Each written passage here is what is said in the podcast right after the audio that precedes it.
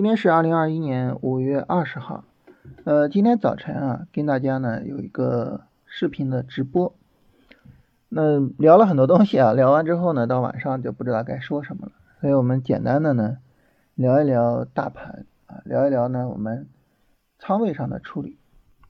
那大盘呢，现在它是有一个日线、短线调整的可能性啊，所以这个时候呢，我们为了去控制我们的仓位啊，为了降低我们的风险。一般呢，在这个地方，如果说出场了，呃，无论是推损出场了，还是止盈出场了哈，一般出场之后呢，就不再去补仓位了啊，所以这个时候呢，你在高位上呢，就能够把仓位给降下来，在调整的时候呢，损失呢不至于过大。这样呢，我们总体的一个仓位结构啊，就是在呃底部的区域上呢，我们能够尽可能的去。把仓位做进去，把仓位打满，而到高位呢，把仓位呢该出的出来，这样呢，你的整个的仓位的节奏和市场的涨跌节奏呢，就是比较契合的，啊，市场下跌跌到低位，啊，你的仓位打进去；市场上涨涨到高位，你的仓位出来，是吧？这样呢就比较契合，呃，整个的操作呢可能就会是比较舒服的，啊，但是反过来啊，就如果说呢我们在低位不敢进。啊，然后仓位上不去，一涨了才追进去啊，那这个时候呢，整个节奏就是完全反的，嗯，这想赚钱就很困难了，是吧？所以从这个仓位的这个角度啊，我们仓位的多寡啊，仓位的管理啊，应该整体上呢和我们的这个大盘的情况相匹配啊。那么它会有一个难点。就是在大盘下跌跌到低位的时候，我们该进场的时候，它的难点是什么呢？难点就是我们恐惧下跌嘛，我们担心这个下跌它会持续嘛，是吧？这种情况下呢，我们就呃不太敢进场啊，这是它的难点。嗯，那你说我们现在出股票啊，现在呢去降仓位，它有什么难点吗？它其实也有非常大的难点。这个难点呢，就是我我们人啊，他总是短视的。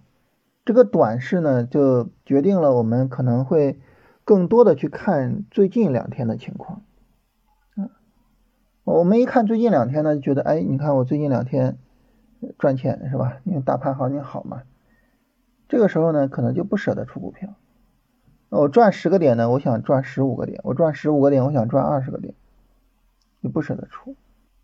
所以这个时候呢，那么这种追求利润、这种贪婪的情绪呢，就会决定我们越是到高位上，越是风险积聚的时候，越是应该出股票的时候，但是呢，越是不舍得去出场。这个时候呢，其实就很容易带来一个问题，就是利润回撤的问题。所以呢，我经常跟大家聊，就是关于这个止盈的问题。我们应该把所有的行情都视为是一个中等行情。我有一个大致的，比如说从经验上来讲，短线就百分之十五左右的止盈。那么，当我按照这个百分之十五不断的去积累利润的时候，可能有些时候呢，我会放飞一些股票啊，但是整体上来讲呢，我的这个账户可能是慢慢的、稳定的在往上走的。但是如果说呢，呃，我我总是在这个行情走的差的时候比较悲观，在行情好的时候呢，不舍得兑现利润。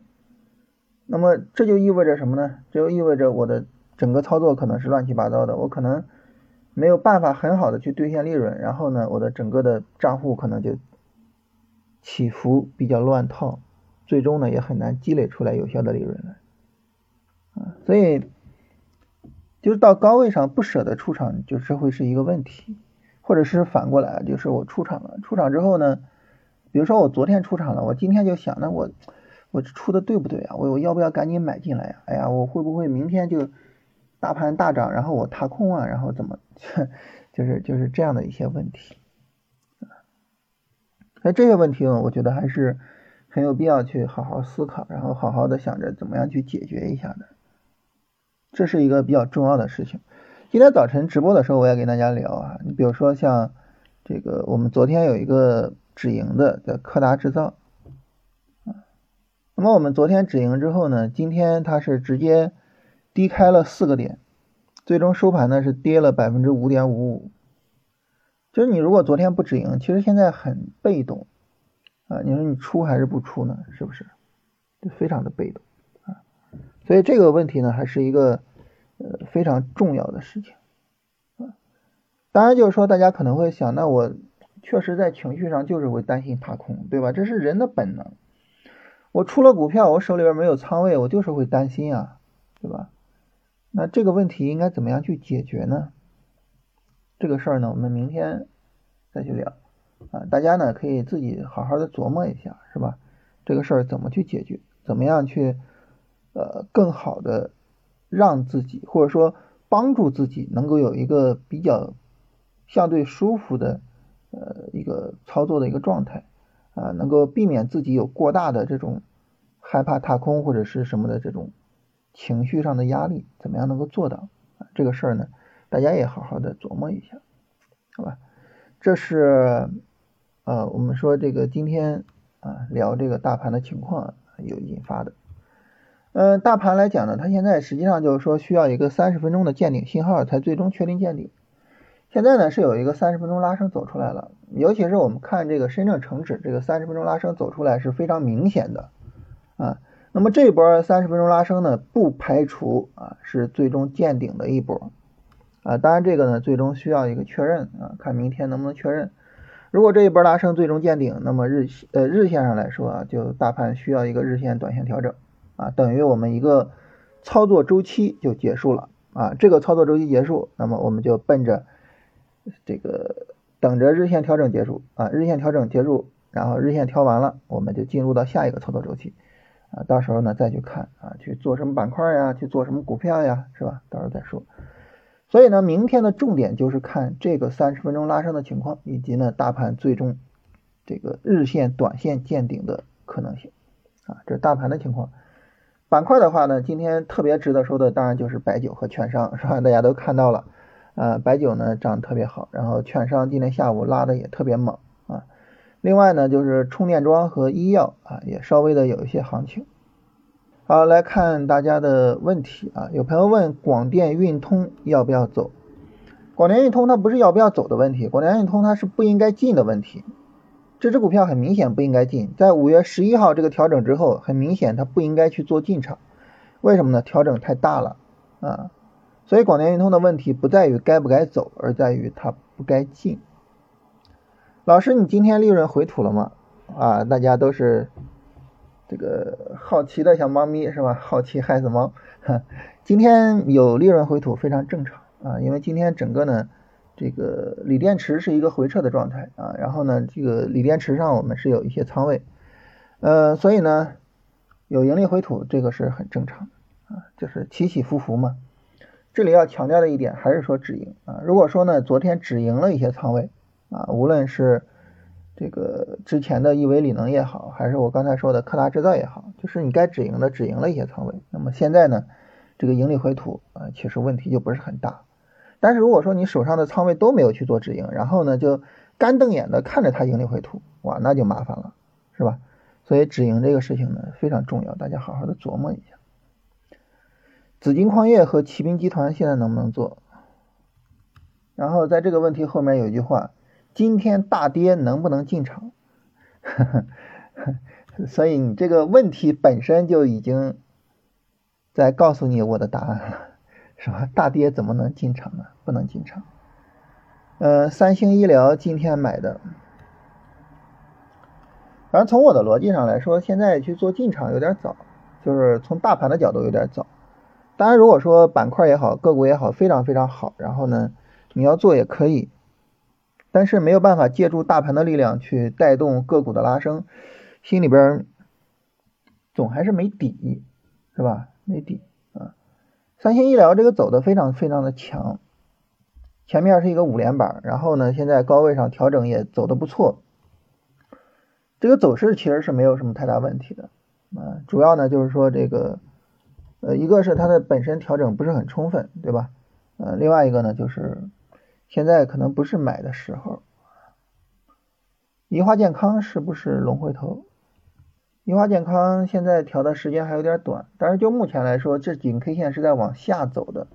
整个跟它当时四月二十七号之后的调整相比，力度是在增强的啊，这个是很明显的。所以还是耐心等一等，等它调整充分了再看。呃，做龙回头需要看个股的基本面吗？呃，需要去看一下它的炒作逻辑，尤其是看一下这个板块整体上的炒作逻辑啊。你越了解它的炒作逻辑，你这个持仓啊、操作呀，可能呃越能够去处理的好。嗯，怎么参加训练营啊？这个参加训练营呢，我们会呃在这个音频里面给大家通知啊，这个大家不用太着急。呃，老师在现在的大盘情况下，个股在日线上出现顶背离啊，三十分钟是正常的，要不要出？这个取决于你的操作级别啊，你的操作级别如果说呢是日线波段啊，你就可以去考虑出场。如果你做日线短线，不用管日线的顶背离，你看三十分钟顶背离就可以了。为什么呢？你说白了，你做日线短线，一个日线的背离段也是一个能够去抓利润的行情啊，对吧？我不用去管日线背离。这个事儿呢，之前新米团的朋友也有人问过我，就是注意级别的对应性。网达软件是不是龙回头？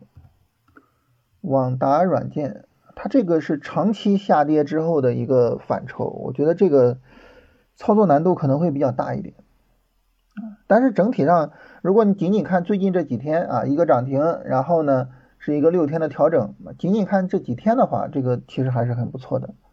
但它整个的行情背景太差了啊！怎么看调的好不好？调的好不好就是调整力度，调整力度越小越好。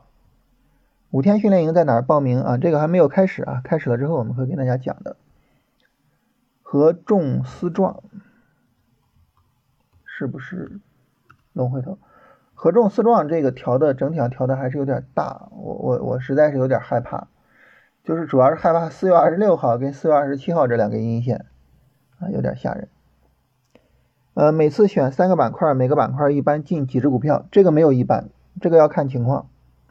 呃，有一些呢板块呢，我们会说这个板块呢，就它只剩下一个独苗了，或者是什么的，那就只能进一个。你比如当时说二胎，是吧？说二胎呢，我说二胎里面呢只剩一个独苗啊，就是白牙股份，所以只做了白牙股份。啊，咱后来聊这个碳综合啊。我说这个碳中和呢，它只有一个独苗，就是华银电力啊。当然，这个华银电力我没有做啊，实事求是没有做。呃，当然，如果说我要做碳中和的话，我只会做华银电力，不会做其他的任何股票啊。就是这个，也就是说，整个板块只有这一个独苗的时候，是吧？当时我们决定做那个锂电池，最最早开始做锂电池的时候，就是亿维锂能做的最好，就你只能做它，没有别的可以做。那这种情况下呢，就只能只能去做它。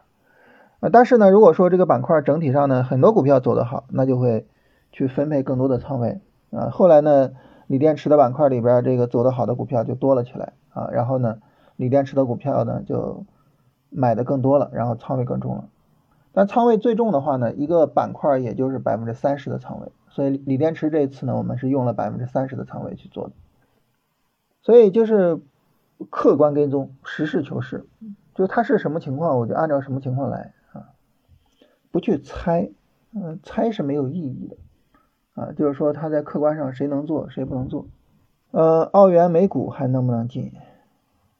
澳元美股这只股票呢，这是调了五天的时间，这个调整力度有点大，三十分钟上是破位的，呃，短期澳元美股已经不能做了，呃，软件里面有行业和概念，啊，有这个，我一般是使用选股宝的。热点解读啊，就跟大家说一下，一般是使用它，所以大家可以去看一下选股宝的情况。呃，节目里有一个六十八天的五天训练营啊，这个五天训练营我们会做一个新的，而且新的这个五天训练营呢，大家如果说呃买了之前的那个专辑，就是那个六十八块钱的龙回头的专辑，就可以直接参加。啊，如果没有买那个专辑，呃，我们定了一个九块九的价格，就可以参加那个五天的训练营啊，所以这个。呃，到时候跟大家说啊，就是开了之后会跟大家说一下。呃，你说的 VR 板块的天威视讯啊，选股宝的 VR 板块并没有啊，就在选股宝里面就有啊，这个我不知道为什么。盈利目标怎么去定？从个人经验上来说，百分之十五是一个大致上比较合理的盈利目标啊。如果说具体的去看个股走势的话，它可能会相对的更复杂一些。呃，股票被深套怎么办？被深套没有任何办法。小康股份，小康股份呢，它整个的一个走势节奏和新能源车其他的走势节奏不太一样啊。那这个时候呢，就是不太好处理啊。它今天这种行情也没办法再做它了。